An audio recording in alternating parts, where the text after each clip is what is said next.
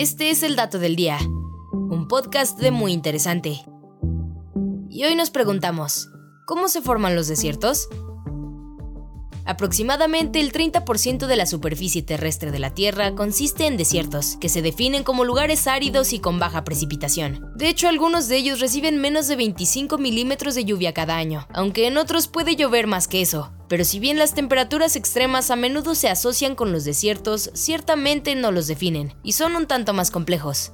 De hecho, la razón por la que los desiertos exhiben temperaturas extremas es debido a la falta de humedad en la atmósfera, incluida la baja humedad y la escasa cobertura de nubes, pues sin una capa de nubes la superficie de la Tierra absorbe más energía del Sol durante el día y emite más calor por la noche. Es por ello que los desiertos son extremadamente calientes durante el día y extremadamente fríos durante la noche. Pero los fenómenos climáticos que provocan la típica aridez de los desiertos son principalmente dos, la progresiva disminución de las precipitaciones y el aumento de la evaporación. Ambas circunstancias se producen a un lado y al otro del Ecuador, donde se concentra la mayoría de los desiertos cálidos. Incluso geográficamente hablando, la mayoría de los desiertos se encuentran en el lado occidental de los continentes, o en el caso de los desiertos del Sahara, Arabia y Gobi, y los desiertos más pequeños de Asia se encuentran lejos de la costa en el interior de Eurasia, el cinturón de anticiclones subtropicales hace que estas regiones estén permanentemente sometidas a altas presiones que reducen la humedad de la atmósfera y el suelo, lo que impide el desarrollo del tapiz vegetal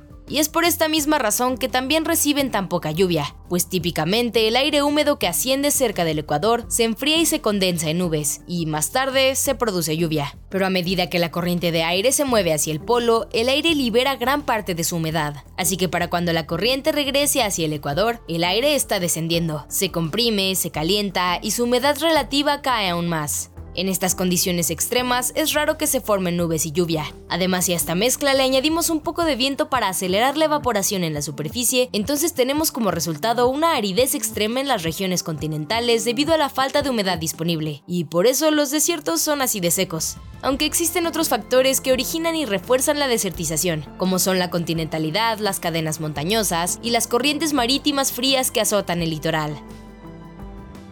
Y este fue el dato del día. No olvides seguir todos nuestros contenidos en muyinteresante.com.mx. Hasta la próxima.